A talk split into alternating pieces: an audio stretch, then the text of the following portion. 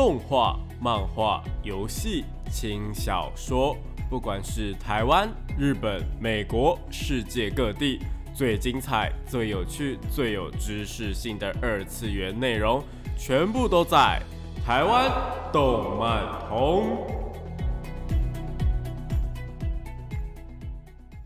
嗨，大家晚上好啊！欢迎收听台湾动漫通二点零的节目现场，这是复兴广播电台，台北、台中、高雄 M 五九四，台中 FM 一千八，我是你们主持人电波比比，可以叫我比比就好哦。也搜寻动漫宅男比比就可以找到我以及相关的节目资讯。那今天呢，要跟大家聊些什么话题呢？今天想要跟大家聊的呢，是一部最近迪士尼新上映的，跟皮克斯工作室一起合作的动画电影，叫做《元素方程式》。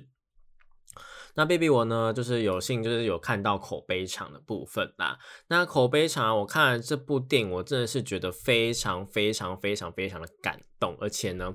我觉得应该是大小朋友都会呃很开心的。呃，看完整部电影，然后会觉得说，哎，怎么这么好看？因为呢，我看的那一场呢，是真的有蛮多的小朋友进场的啦。那我们今天呢，就是会来聊聊《元素方程式》这一部电影喽。好，那我们废话不多说，马上就进入到我们的节目内容吧。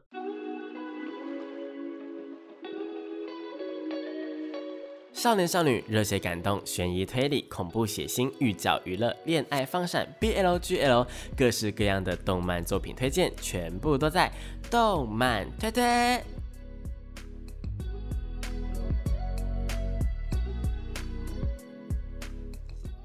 欢迎来到动漫推推这个单元呢，我给大家推荐一些国内外优良的动漫作品，也有可能是游戏或是轻小说，都是有可能的。那今天呢，就如同开头所说的，我们要来聊聊呢，我们这个迪士尼啊，跟皮克斯动画工作室呢，新推出在二零二三年新推出的这个呃，将在这个礼拜没有错，就在这个礼拜上映的这部电影叫做《元素方程式》，那英文呢就是 Elemental 啦，就是元素的意思。那这部片的话呢，是呃，我觉得是一部呃，融合了很多很多很多不同元素。哦，我说这个元素不是他们里面那四种元素，而是说它融入了很多不同的要素在这部电影里面。这部电影里面呢，不只是探讨了有关于移民的话题，然后呢，也包括了种族的话题，然后跟一些爱情观的问题，这样还有那个就是贫富的问题。这个呢都是非常非常的呃写实、血淋淋的在社会中会发生的事情，但是它使用了元素去包装这件事情，然后就变得。呃，很欢乐，但同时呢，你也会觉得说很难过，那最后呢，会让你很感动。这样，那我们今天的介绍呢，可能在后面那呃后面两段可能会扯到一些剧透的部分。那如果还没有看的话呢，呃，我是觉得尽量就后面两段先不要听。那我们前面这一大段呢，是会讲一个比较呃同整性的东西，所以大家可以放心收听哦。好，那首先呢，首先呢，呃，这部电影它主要呢是。呃，如果有看过预告的话，应该就知道它是有一点点像是灵魂急转弯的那种感觉，或者是有一点点像是之前另外一部有关于那个情感的那一部。那这个呢，就是他们一个我觉得还蛮特别的地方，他们就很擅长用这种就是很多颜色啊，然后很多就是特殊的一些造型等等的去呈现一整部电影，然后这些角色都设计的非常非常有趣。那这个呢，主要呢是住在一个。呃，就所有的人，所有的人呢，都是住在元素室里面。那元素室的话，大家可能脑中会有一个印象，就是会觉得，哎，风、火、水、土啊，这四个元素，感觉就是火就很强势。但是殊不知呢，在这一部电影里面呢，火是最弱势的一个元素。这个是因为我当初在看预告的时候，其实并没有就是很认真去研究，但我进去的时候就觉得这一点，我觉得设计的非常非常好。因为呢，一般人的固有观念里面就会觉得火啊就是很厉害，然后第二个就是水，那风跟土呢，基本上会是属于比较弱势的元素。一般人的印象里面都大概会是这样，因为主要的话是因为现在日本的很多的动漫啊，然后动画或漫画都是这样子设定，就是主角可能是火的，那他的劲敌可能是水的或是冰的这样子。就是呢，一定就是因为大家也都听过那个自古红蓝出 CP 嘛。所以说，火跟水啊，一直都会是我们这些看动漫的人、看二次元的人啊，在他脑袋里面比较固化的观念啊，就觉得说，整个呃元素里面都这两个比较强势。殊不知呢，水是真的很强势，没有错。那风跟土呢也非常非常的强势，他们呢一直都是一个呃。算是一个大熔炉的概念，因为你会像是文化民族大熔炉的概念，然后就是一起住在元素室里面。然后呢，呃，女主角的爸爸跟妈妈，他其实是呃一个移民，他是从遥远的火焰大地，然后移民过来来这个元素室的。那很多人就是在电影全部整个贯穿全部的电影的里面的场景啊或者环节呢，都在倡导的一个观念，就是元素之间无法相容的一个很传统的观念。那这个元素代表的是什么？其实它就是有点被替换成是呃种族的概念。所以说，它就有点类似在讲说，哎，你你是一个呃可能华人，你这个华人你不准跟外国人去。呃，做交往啊，或者是你不准跟外国人结婚等等等等的这种，它就是一个嗯人种的一个呃，有点类似人种的感觉啊。但其实呢，因为大家也都知道，或者是呃，大家应该多多少少在看迪士尼的时候也知道，说很多的事情虽然不会说到很完美，或者是很多的剧情，呃，随着时代的演变，一定是会越来越的呃有更多的选项。但是呢，其实基本上这种呃儿童向的动画电影。然后呢，是迪士尼跟皮克斯做的，基本上结局都会是好的。所以说，男女主角啊，虽然说我们从一开始就一直很困惑一点，就是火跟水到底要怎么样去相融，但是呢，按照迪士尼跟皮克斯的一个感觉，就是他们最后一定会找出一个方法的嘛，不管他们能不能够碰到，不管他们呃能不能够相爱，他们都一定会找出一个方法，然后是一个 happy ending。我是抱持着这样的一个观念进去，但进去之后。我发现哦，真的是出乎我的意料之外，就是这个整个结局是出乎我的意料之外，我就觉得嗯是还蛮感动的。然后呢，整个电影的话题啊，除了刚刚提到的这个呃民族的问题，因为他爸爸妈妈算是第一代移民，第一代移民是什么意思呢？就是。呃，有人大家应该上历史课的时候都知道，说有那种就是种族大迁移嘛，然后就是很多人啊会移民到一个国家，然后就是会在那边开始新的生活，或者是你现在呢，呃，想要移民去就是比较偏欧美的地方，是不是还会受到一点点歧视的感觉？就是有点类似那个概念。那他们呢，就是在最一开始那边只有三个元素的时候呢，移过去的第一代移民，他的爸爸妈妈，然后第一代移民过去的话，很一定就是每个人都会觉得说。他们没有办法接受这个元素嘛？毕竟火元素是里面唯一算是比较具有攻击性的，像是水跟土啊，他们就是可以共生共存嘛。就水可以给土呃一些水分啊、养分啊，然后就让它变得更成长茁壮。所以水跟土呢，他们其实并没有太多的隔阂，他们一看就是可以在一起的种族。然后呢，风的话呢，则是比较偏向于自我一点点，那就飞来飞去、飞来飞去的，所以。但他们跟另外两个元素也不会说，哎，我们在同一个空间，然后就发生什么事情，并不会。但是火啊，算是一个比较不是那么基底的元素，就是土、水、风这三个元素呢，都可以是基底元素。那这基底元素的话，你的你用任何东西去搭配都没有事情。但是呃，火的话，你看火碰到土。那土他们在里面的形象是比较属于说是属植物的形象。那火碰到植物的话会发生什么事？就是会把植物烧起来嘛。那火碰到水的话会怎么样呢？水会把火浇熄，火会把水蒸发，这是一个相当基本的一个观念。那风的话会怎么样呢？风其实比较还好，风跟火算是我觉得是里面比较好去共生的，因为火。呃，风可以帮助火变得越来越呃茁壮嘛。那火的话呢，其实它也会吐烟啊，或是干嘛这种。但其实火对风没有什么太大帮助，但是风可以帮火越来越强壮，算是一个呃一方有利益的一个状态。如果单纯以元素的角度上面来讨论的话，所以说呢，火这个元素啊，在进去之后啊，呃，移民来这个城市之后呢，它其实一直都是固定的。他们并没有真正的融入到元素室里面，而是呢，在元素室里面呢，有一个火之阵的感觉。那这个火之阵或者你说火之室呢，是一个就是只有火族他们人去住在那里的一个城市。然后呢，他们就很少，几乎不会到主要的都市区，就不会进市区。他们有点类似住在郊区，不会进市区。整个设计我就觉得很有趣，因为就有点类似就是呃那种美国的移民啊，然后就是呃华人街啊，然后华人会在那边很多华人会在那边生活，但有时候华人去别的地方的话，有可能会受到一点歧视或者一些攻击之类的，很多的这种新闻嘛。但我相信啊，不是每个人都这样子，是说这种观念呢。是需要世代慢慢、慢慢、慢慢的去呃消平掉的。我真的是发现说，有一些嗯比较固化的观念，都是来自于年纪比较大的人。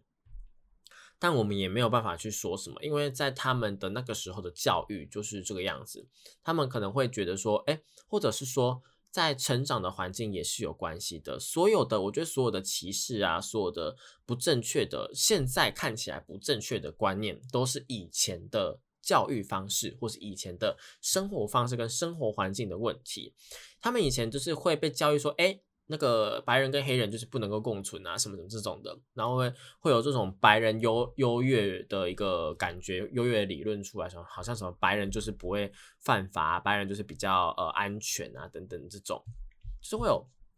啊这些。比较偏向于是种族的观念出现。那你生长在一个白人的家庭里面，这个我们以前好像说过，你生在一个白人的家庭里面，你受到这些观念，你当然不会去怀疑他。你怎么会去怀疑他呢？因为你是受受尽了所有利益的人嘛，所以你当然不会去怀疑他。但是呢，如果你是另外一方面，你当然就会觉得说，哎，怎么会这样？怎么这么不公平？我们明明就什么都没做，我们明明就是呃很安分守己的在过日子，那为什么会变成这样子？这个就是他在一开始的时候想要讲的东西，就是有关于种族的东西。我就觉得说看得很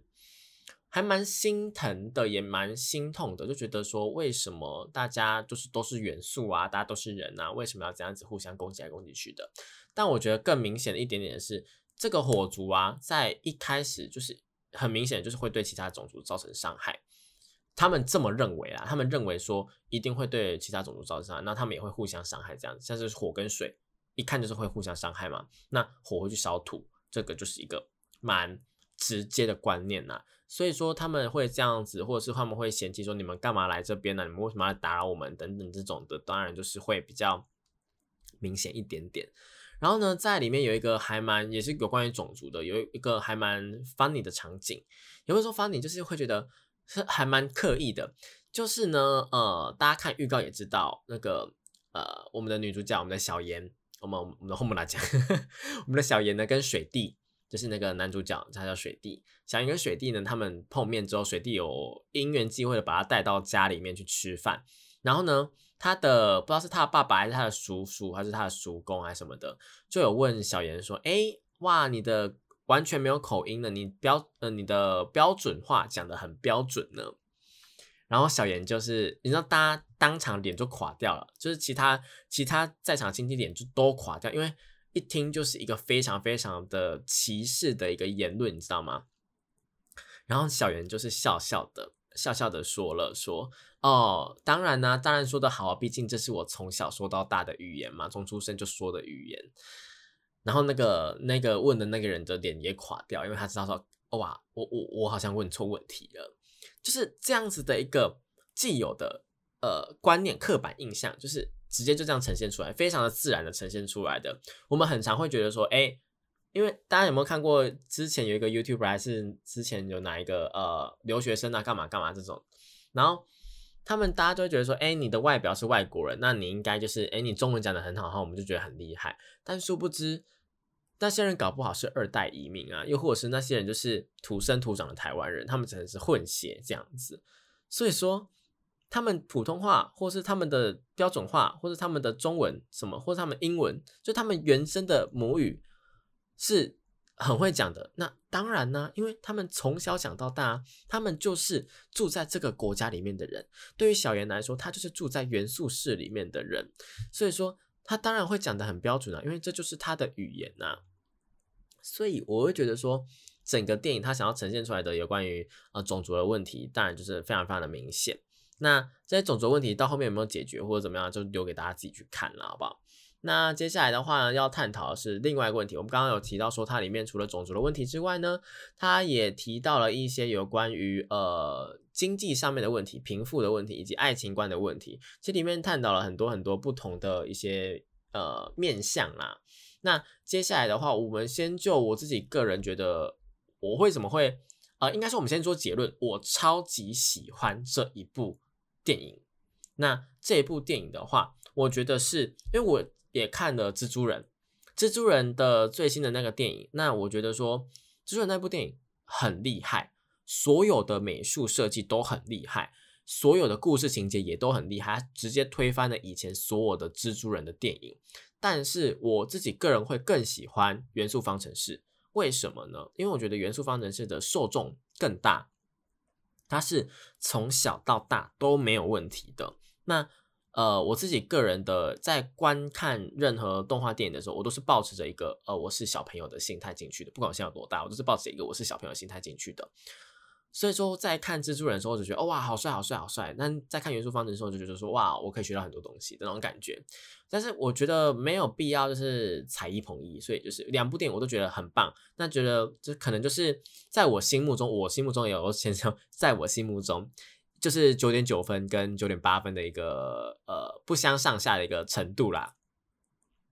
那呃整个元素方程式的话，我觉得它里面的一个设定很棒。那里面呢所有的画面也都很精彩。所以我那一场在看电影的时候啊，有很多很多的小朋友，然后小朋友们会叫啊，会尖叫或是会笑啊什么的，我就觉得很正常。但是呢。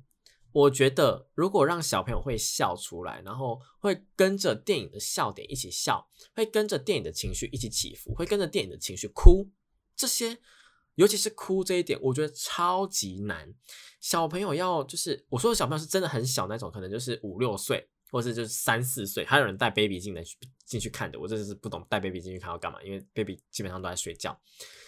但是就是那种三四岁啊、五六岁的小朋友们都在看，然后。我就发现他们是真的会在气氛很凝重的时候安静，超级安静。然后呢，在他们该哭的时候就跟着一起哭。他们当然他们哭是你可能就是一般的成年人会觉得很吵，但我会觉得说这是一部电影很成功的地方。你让小朋友们都可以跟着电影的情绪去做起伏，这是我觉得最棒的一点。因为很少有动画电影。能够做到让小朋友连哭或是难过的情绪都能够做到的，除非是一些很明显的画面，比方说像是有的什么狗狗狗狗去世啊，或者是就是宠物怎么样这种，就是你很明显的会感受到悲伤情绪的东西就算了。这部电影呢，当然有这种情节，但它大部分的情节都是属于那种比较内心的难受。比方说像小妍，她其实呢，呃，家里面是开一间店的，那。父母的期待当然就是哦，你会来接管家业啊，然后你就是从小就在这种接管家业的一个培养的呃体系下面去做成长，然后呢，你身为他们的子女，当然就会觉得啊，我必须要继承家业，我必须要怎么样怎么样怎么样。我觉得呃，盐人呢，就是这个小盐，他们这个火元素的话呢，它是比较属于，我就是比较偏华人，你知道吗？就是比较偏华人的那种传统观念。那当然呢。呃，应该说偏亚洲人，因为导演他其实是韩裔的美国人，对。那在这个地方的话，他就是表现出很传统的一个亚洲人的一个视角的感觉，就是我要听父母的话，我跟爸爸讲话有一点点呃难沟通，不太敢跟爸爸讲什么太多的内心话，然后跟妈妈的话呢，就是会打打闹闹的这种感觉，就是一个很很偏亚洲人、很偏华人的一个概念。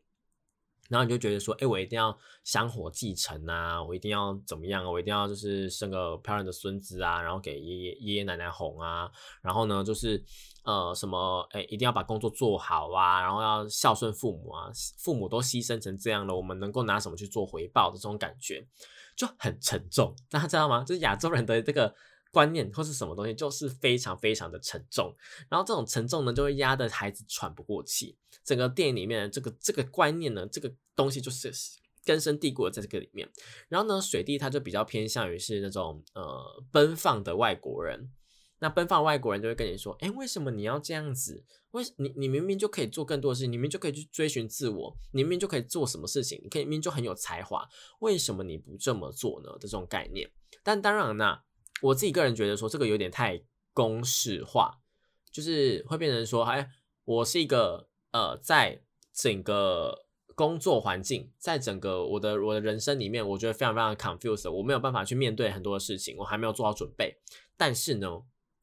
今天出现一个男生，他就是有很多的地方，虽然说他也不足，但是他跟我讲了这些事情，让我自己想通了这些事情。然后呢，我们俩一起成长，这种感觉就很拔辣啦。讲白一点，就是很拔辣。但我觉得呢，里面还蛮棒的一点是，呃，就是大家都看得懂，然后呢，大家都很棒，然后就是小朋友们看到这些东西呢，也会觉得说，哎，很难过。那我就觉得，呃，是一部很成功的电影。所以呢，在结论上面的话，我们先讲结论，我们后面那两段应该也还是会继续讲下去，就是不会带不不不太剧透。那呃，整个结论的话，就是我觉得很推，超级推，十分满分，我给九点几分，所以。绝对是可以去看看的，好不好？那元素方程式里面呢，当然还有很多其他其他的一些，比方说像是呢，呃，刚刚讲到的有关于贫富的部分。贫富的部分的话，当然呢，我会讲出贫富的问题，主要是因为说小严他在第一次来到元素室的时候呢，他的表情是我比较难忘的。这个可能大家就是会比较难以去想象，但是如果当一个呃，没有见过大场面的人，没有来过大都市的乡下小孩，来到大都市之后，你觉得他会怎么想？他一定会觉得繁华的夜都市，繁华的城市，我想要在这里工作，我想要在这里发展。但是你，如果你这时候你又突然想到说，哎，可是我家我的老家那边还有田要顾，我的老家那边还有家业要继承，我们还有一些传统的产业要做，那你就会觉得说，呃。我真的可以这样子来大城市去追寻我的梦想吗？这个是我觉得小严他在第一次来大城市的时候，那个表情就已经根深蒂固的，就是在我的脑海里面，因为它其实是包含了很多不同的复杂的情绪的啊。这一点的话，我们下一段节目再来说。我们先听一首歌，休息一下吧。欢迎回到台湾动漫通二点零的节目现场，这是复兴广播电台台北、台中、高雄 M 五九四，台中 FM 一减八，我是你们主持人电波 B B，可以叫 B B 就好哦。留言搜寻动漫宅男 B B 就可以找到我以及相关的节目资讯。那我们刚刚讲了两个点嘛，对不对？那接下来的话就是继续的来谈谈说，哎，到底是什么东西让这部电影这么的有魅力？不过首先呢，我们要先回到说，嗯呃，导演的部分，我们刚好提到说导演是韩裔嘛，那其实呢。呃，在整个他这个导演叫做彼得孙呐，那彼得孙呢，他在上映的时候其实是有直接有点算是嗯公开一封信，公开一个消息，就是说这整个故事呢其实是他的一个人生的一个缩影，因为嗯小严他在里面呢其实是一个大家知道火是可以去做玻璃的嘛，嗯，这个应该大家都都知道都知道，那里面呢其实是有蛮多玻璃的戏份的，那。这个玻璃的戏份的话呢，后面衍生出了一个是属于比较艺术性的发展。那这个艺术的领域呢，跟传统的产业当然是不太一样嘛。那在比较偏向于是华人啊、亚洲人的一个家庭里面，一定、一定、一定会是呃各式各样的跟你说。啊，你就当老师啊，啊，你就当律师啊，你就当医生啊。那这种就是比较你知道，在社会上面就是哎，加了五轰诶那种职业。那我是哎，你就去当警察嘛，然后你就去当什么呃，我我觉得当什么都好啊，这种。然后就是不要去当什么艺术家，不要去玩音乐，我怕你会吃不饱啊。这种就是你知道很刻板的印象。所以说，在传统的一个华人的社会，传统的一个华人的生活当中呢，是比较难以去呃面对，或是比较难以去接受孩子们去走向艺术的，因为很多嘛，很多那种艺术的故事都是，哎，他就是呃，在他创作的时候，他还生前的时候呢，就是活呃活得非常非常困苦，然后到他死后之后，他的作品才被发掘，然后才被呃评论说，哎，是世界之最这种感觉。艺术家的生活总是特别的痛苦。或者艺术家的生活总是没有办法那么的嗯顺利啦，所以说很多这种刻板印象就会让人家觉得，哎，我嗯我不我不希望有孩子们去做这种事情，因为我怕怎么样。当然这是出自于说父母对于孩子们的一个嗯算是贴心吧，也是担心也是关心，这样就是出自于父母的爱。但有时候父母的爱呢，反而会让孩子们没有办法去追寻自我。就像如果说今天各位听众朋友们啊、我相信大家的年龄呢一定有高有低啦，好不好？那如果说是年纪比较高、年纪比较大的朋友们，如果今天你的未来的小孩或者你的小孩跟你说我要去当电竞选手，那电竞选手的年呃，其实电竞选手我先跟大家解释一下，电竞选手呢他年纪非常非常小，电竞选手基本上呃十二岁到二十岁是他的精华年段，所以说你基本上就是国中的时候你就要开始。认真的玩游戏，然后呢，玩到大概二十岁的时候呢，我们的那个其实反应的神经啊，或是干嘛，就会越来越下，呃，越来越走下坡。这是为什么很多的年轻的电竞选手在二十几岁的时候就已经说，哎，他们的那个职业生涯已经到尽头了，他们要退休了。这样，因为呢，反应能力这个真的有差。如果你在打英雄联盟，或是你在打一些比较。呃，枪战类型的游戏的话，更是这样子，因为你就是要随时随地的快速的去做反应，然后顾及全局，去思考干嘛的。当然，你玩一个游戏或是干嘛，你就是玩越久，你的思考能力会随着年龄越来越厉害嘛。这思考能力的部分是一部分，但是身体能力的话，身体素质的话，肯定是会逐年降低的。我觉得这个我自己个人蛮有感的，就是二十五岁以后呢，嗯，很多的东西。会会老化的超级快，包括你的肌肤啊，包括你的你的那个呃生命力、你的精神啊，都会越来越的低下，你知道吗？就是会每况愈下那种感觉。但我我。认真的说啦，但我们升华部分是我们的思想啊，我们的知识啊，干嘛干嘛的，我们的技术啊，我们的技术层面这种，就是比较知识跟技术去相辅相成，去成就我们的东西。但是有些天生上面的身体素质啊，比方说他运动员啊，干嘛干嘛，他们一定是越年轻越好嘛，就年轻的肉体、年轻的爆发力、年轻的一些呃决断力，干嘛干嘛，就是比较快很准。那这个东西呢，就是电竞选手是需要的。那如果说今天小孩跟你说他要当电竞选手，然后呢，电竞选手就是那个年纪嘛，那你怎么可能同时做两件事情？如果你把它当成工作的话，意思也就是说，你的小孩可能从十三岁好，十三岁开始就想要当电竞选手的话，已经来不及了。可能他更小一点，十岁的时候就要开始接触游戏，然后就是知道一些东西，然后十三岁的时候下定决心，然后就去做他想要做的事情，然后四五岁的时候顺利的进到一个队伍里面，然后开始打比赛。那电竞选手的年纪就是在那个时候。那同样的，任何的运动选手、任何的运动项目、任何的呃东西都一样，成功的人就是那几个，世界冠军就是那五个人。那台湾你出了呃十个队伍好了，五十个人加上候补，可能一百个人哈，一百个人里面就是五个人，百分之呃百对就是百分之五的人能够站上世界的舞台，站上世界舞台就算了，面对了。呃，很多区域的呃队伍，那可能也是就是万中选一，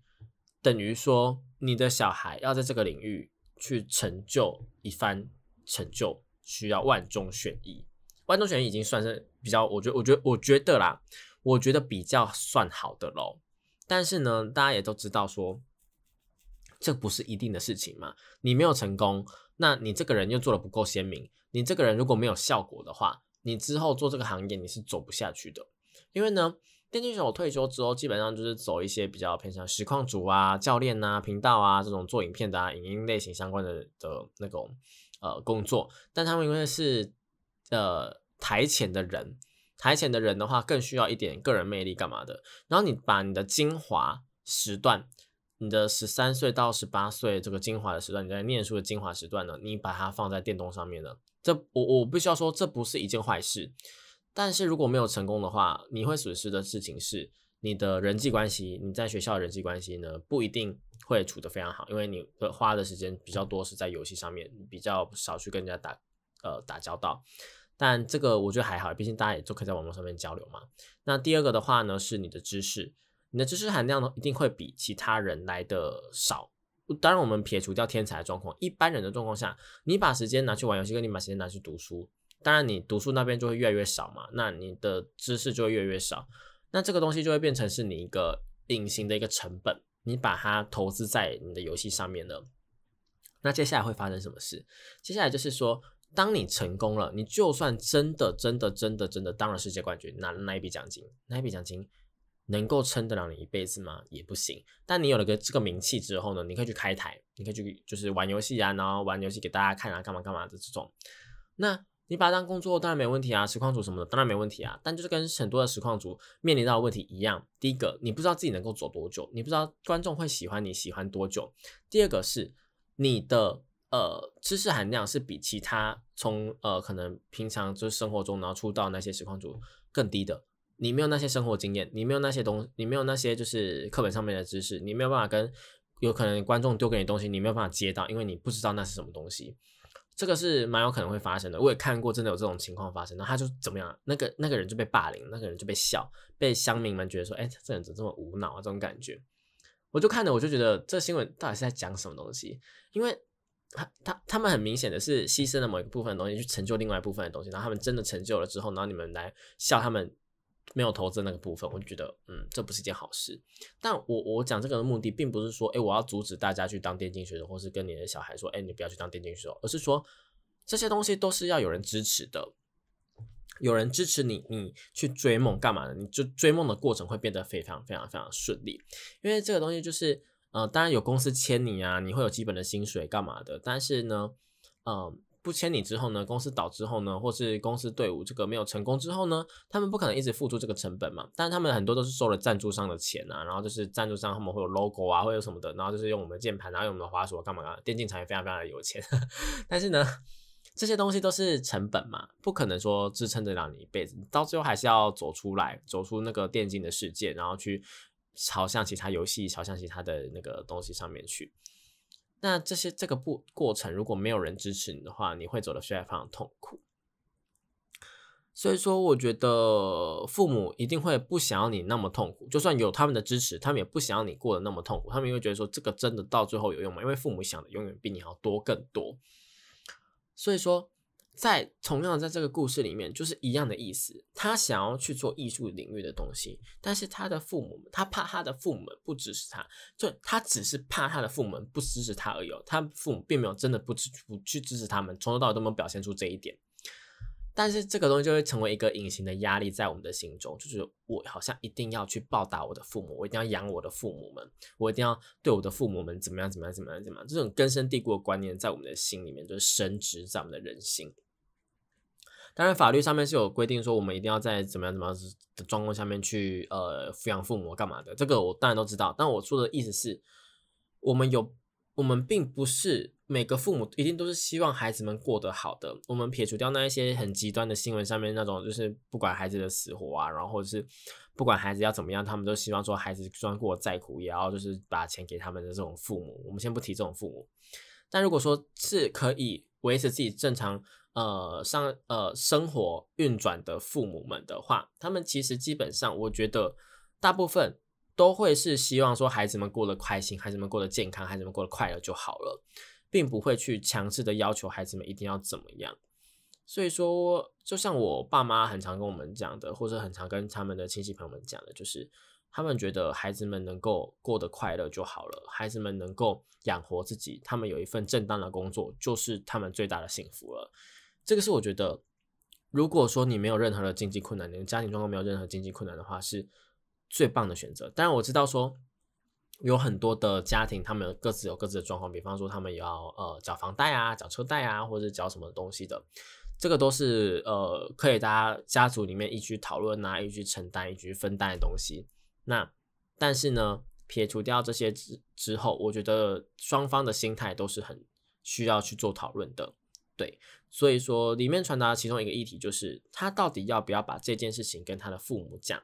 那导演呢，他其实就是。这样的一个缩写，我们扯回来这边，导演他其实在公开这封信的时候呢，是说这是一封他写给他爸妈的情书。所以在我们电影的我我觉得说电影最后面没有彩蛋，没有彩蛋，我先跟大家讲没有彩蛋。但是呢，他在片尾曲的时候是有感谢他的父母的，感谢他甚至在字幕上面打了说，哎，感谢工作室的每一个人，感谢愿意跟他们分享每一个故事的人，我就觉得看得很感动，因为就是整部电影他们是用真人真事去做改编的，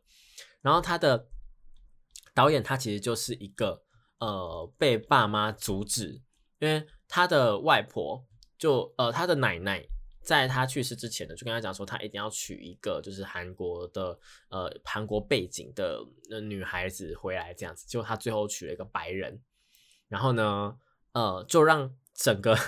整个家族就觉得说，哎，你怎么可以这样啊？然后他们就吵架，然后到最后他们认可了这个媳妇的一个感觉，就很令人家呃觉得说，哎，他真的是把他生活的写照放进去，而且它里面还有提到很多很多的细节，很多这些细节都是有被改编在电影里面的。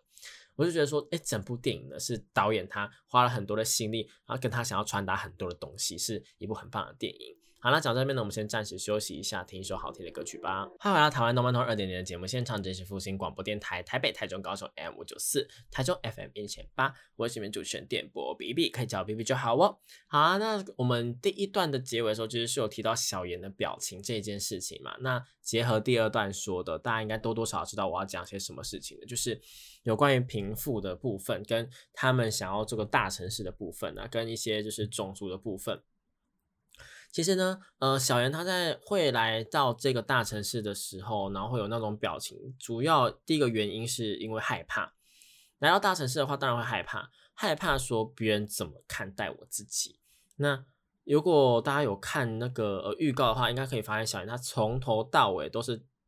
呃，有点类似穿着一个帽 T 的感觉。然后我们先解释一下，大家为什么会有没有可能有点疑惑，说，哎，到底为什么他们的火能够穿衣服，或水能够穿衣服？水能穿衣服应该很正常，火为什么能够穿衣服？他们穿的可能是就是矿石做的，或是就是你知道防火防火布那种东西，就是不会起火的东西。所以大家仔细想一下，或是就是呃稍微的补脑补一下，就可以知道说，哎，为什么他们的东西不会起火？这样好不好？然后就是不要不要想太多。总而言之呢，它就是这个样子，然后就。呃，会有一部分是害怕说别人怎么看待自己，就如同说当初来到大城市的可能一些呃比较偏向的小孩啊，或者是嗯，就是我我跟我跟大家讲，从台南这种呃已经算是比较都市的地方来到台北，都还是会觉得说哇，我我我穿这样会不会就是被笑啊？我我怎么样会不会被怎么样？这种就是会有这种想法出现。所以说很多时候我觉得。这不是能一开始就出生在都市的小孩能够想象的心理压力啦，真的不是。但我觉得可以互相去理解，不过真的不是一开始就可以去理解的，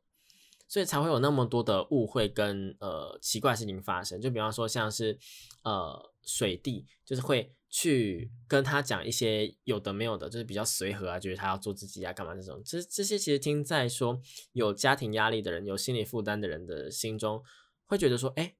第一点是很羡慕，那第二点的话会觉得有点神奇，就是里面就会提到啊，你又不懂我，你又不知道我背后背负着什么东西，为什么你要这样子？你到你到底懂我什么？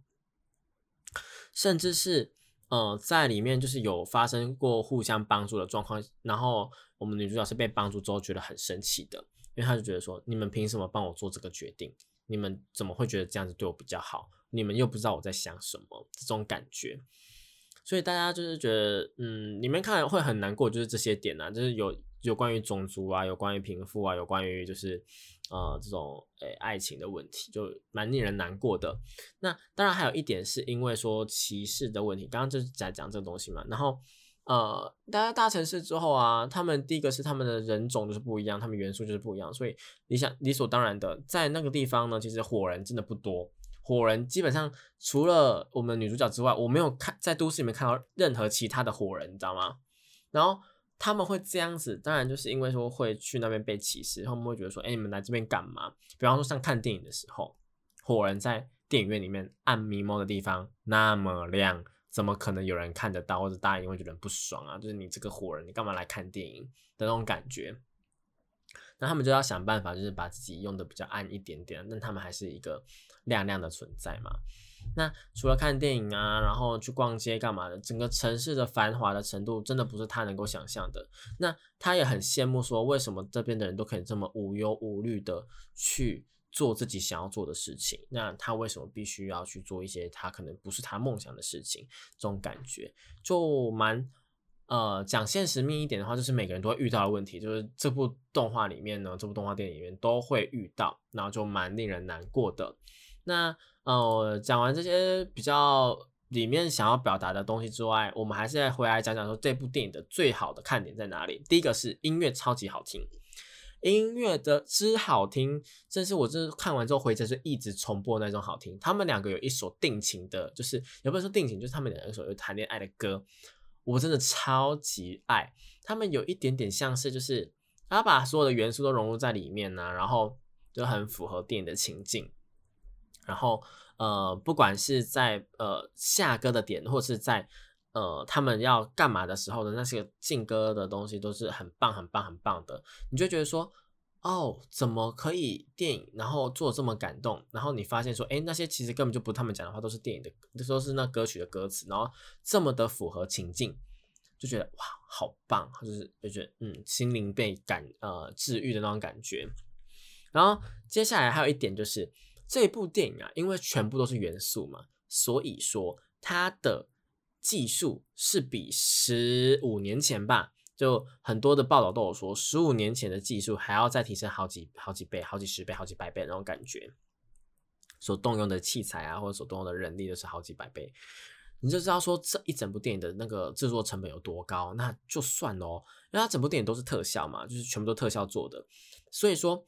里面有很多很漂亮的地方。首先就是那一个在预告里面一直出现的，我们的女主角啊，就一直变颜色，就跳到不同的矿石上面，然后变成不同的颜色，然后跟我们的男主角他就在水面上划了一道，然后有一个彩虹出现那个场景，我超级喜欢它里面的呈现方式。比预告的还要更精彩，因为通常预告已经把最精彩剪出来嘛，但是其实里面更精彩。我很佩服迪士尼跟皮克斯他们为什么每一次预告片都可以做的这么好，就他们的行销部门或宣传部门或、广告部门真的做的很厉害。就你已经够精彩了，但是你看的东西会跟你实际上看的东西完全不一样。就跟很多人会觉得说，那个呃水弟就是男主角，他好像是嗯。一个很直男的人，就是会会觉得说，哎，你就这样啊，你就这样，在预告里面剪出来版就是这样子。但是其实，在电影里面，他是一个非常心思细腻啊，然后就是，呃，你会觉得说，哎，怎么会那么的呃多愁善感的一个人？然后你就 甚至会觉得说，哎，你真的是真的是直男吗？那种感觉。但因为呃，里面用一个很基本的一个元素，就是呃火，就是会比较容易火爆。然后呢，会比较呃，就是比较呛辣一点点。那水的话呢，则是会比较多愁善感这种固有的观念，然后去做延伸。所以水弟他们家家人呢都很爱哭，然后他们甚至会有那种忍住不哭的比赛等等的这种，就非常非常趣味。然后整个电影啊，就是呈现出一个非常欢乐的气氛，但同时也让人家很难过。那我觉得里面最喜欢的桥段或者什么的，这些就是等待大家自己去发掘啊。只是我只能跟大家再讲一次，呃，我的评语就是呢，十分满分会给到九点几分，是非常非常厉害的电影。那里面如果说我觉得会让人家却步的原因，大概就是其实火人的外形不太讨喜吧。就他们的 鼻子是火焰嘛，然后在外面烧啊烧啊烧，就是鼻子很挺很挺很挺那种感觉，我自己个人是不太喜欢呐。然后水弟呢也长得不太讨喜，哈 哈就呃男男女主角长得不太讨喜，但是我看完电影之后就觉得哇，超爱这对情侣这种感觉。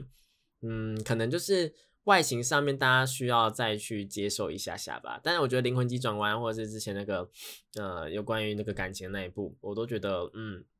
有有那种类似的感觉，但我觉得这是一个特色啦。然后看了之后，你就会知道说为什么他们要这样画，为什么他们的衣服会长这样子，为什么他们会就是呈现出这样的风格，我觉得很棒。那除了这个之外呢，大家记得记得一定要准时的进去看电影，就是在预告在播预告的时候就是去看电影，其实进到电影院里面，因为呢前面呢大家也知道迪士尼皮克斯啊他们在。呃，播放正片之前会播放一个小短片。那这一次的小短片呢，是我们的《天外奇迹》的卡尔的一个小短片，是我们卡尔有约。那这一个小短片的话，我自己个人啊，个人也觉得，哎，还蛮感动的。对，如果我看过《天外奇迹》，就觉得呃更感动，好不好？它里面呢，这是一个哦，我觉得算是一个非常简单的小短片。对，因为也不能太难嘛。但就是它跟逗号这个 dot，就是它的狗狗，就是。还是逗点，有点忘记了。反正就是那个那它的那只狗狗，就是一直在对话。然后他们对话的内容就是会扯到，比方说像是你们人类为什么这么复杂？为什么不能够像我们狗狗一样这么单纯？然后你干嘛想那么多？你就去做就对了。这种比较正面的攻击，也不能说攻击，鼓励好不好？正面的鼓励现代人的话语。但这个在我们这呃我自己我自己听起来就会觉得说，哎，一直一直被戳，就是觉得说。对很多事情，其实真的是只要下定决心去做就好了，并不需要去考虑那么多。然后呢，搞不好也会有好的结果。就算真的搞真的做不好怎么样的话，其实你身边也都还有人，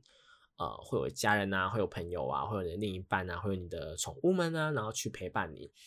你并不是做错一件事情之后，你就会失去所有。请大家就是一定要记得这一点。对，就是不要觉得说自己是一个人，没有人是一个人，我们是，我们算是人类嘛？没有，没有，我们就是人类。人类是一个群居动物，它永远不可能是你一个人就可以生活下去的。当然，我们就是我知道有很多人是简居族啊，或者是就是尼特族啊，然后就是就待在家里面啊，然后就觉得说，哎，我就是在依靠网络啊，订餐啊，订购啊，用网络工作啊，就可以解决所有的事情。这个我知道，因为基本上我的生活模式也是这样子，但是我真的没有办法忍受去，呃，应该说，大家知道孤独跟寂寞是两件不同的事情吗？那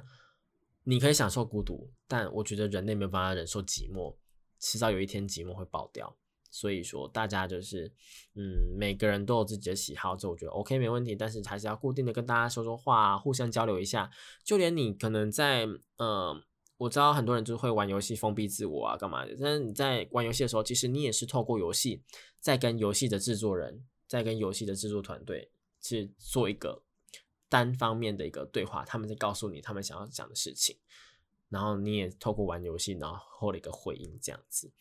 其实并不是那么的单纯啊。那我也希望说，如果你们真的有身边有这种朋友，因为如果有这种朋友的话，或者是有这种。人在你们身旁的话，我觉得多多讲话、多多关心都是一个还不错的方法啦。但请不要去说一些就是刺激性的言语，包括说“哎，你为什么不怎么样？你就出来走走啊”这这种，对他们来讲都是攻击性的言语，好不好？我们就是要学习着用他们的角度，用站在他们的视角去看这个世界，你才会发现说，哎，对他们来说，这个世界有多么的困难，就跟这部电影的所讲的一样，站在水地的角度来看，世界是那么的简单。但是站在小严的角度来看，世界对于他来讲是多么的不公平的这种感觉，请大家就是要学习换位思考，好吗？这个换位思考呢，我觉得也是电影里面想要呈现的一个蛮重要的一个嗯观点呐，好不好？那除了这个之外呢，里面还有很多的特点呐，然后包括卡尔有约等等的这种，然后音乐啊什么什么的，整个来讲的话，包括卡尔有约的话，我觉得可以给到超过十分，因为它是一个加分的项目，已经原本九点几分，它一定会超过这个分数。所以说呢，呃，在今天这是播出之后呢，因为电影今天播出之后，电影还没上映，但大家可以先去买票了。我觉得，因为真的还蛮好看的，诚心的推荐，好不好？那呃，整个电影啊或者什么的，我们下个礼拜呢可能会再回来聊聊我们的蜘蛛人好了。因为其实蜘蛛人的话，也是这一次做的还蛮好的一个动画电影。不过呢，因为它的第二集哦，我必须要先说。我 因为很怕有人先去看呢，因为应该说它已经上映一阵子，但是我必须要先说《蜘蛛人二》这一部电影，就是它的动画电影《蜘蛛人二》。呃，请大家如果还没有去看的话，我们我建议啊，我建议啊，可以去看没关系，但是呃，好难讲，好难不剧透讲，但是呢，就是它是一个没有结局的电影，它的第三部就是要等到。呃，人家是说预计明年呐，但是因为他们最近有闹一个呃工作室的罢工啊，然后工作室就是太操啊什么什么这种的，所以说呢，有可能会延到呃后年或是大后年等等这种不确定。所以说，如果你没有办法忍受，你是那一种一集一集追，绝对不能一集一集追的人，你没有办法忍受这么长的空窗期的话，千万不要去看，因为你会心超强。因为真的，我真的必须要说，蜘蛛人的这个动画电影很好看，但是真的是你你会心很痒。像我们我就已经不知道要煎熬，就是这一年两年的时间，真的是大家就是嗯。就有点类似在追漫威的电影的那种感觉，就是你这一集看完之后，你下一集到底什么时候要出？但他他是追漫威的电影，所以他会这样子搞。但是就是嗯，很让人期待了，好不好？啊，总言之呢，就是今天的节目呢，如果任何问题的话，欢迎到网络上面找我，然后留言告诉我或者私信我都是 OK 的。那我们这是台湾动漫通二点零，这是复兴广播电台，我们下一拜同样时间一样在空中相会喽，拜拜。